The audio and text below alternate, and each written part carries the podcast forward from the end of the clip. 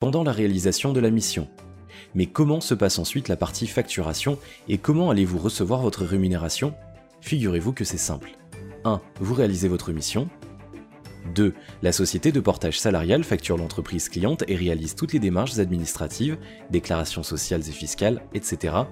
3. Vous recevez votre salaire.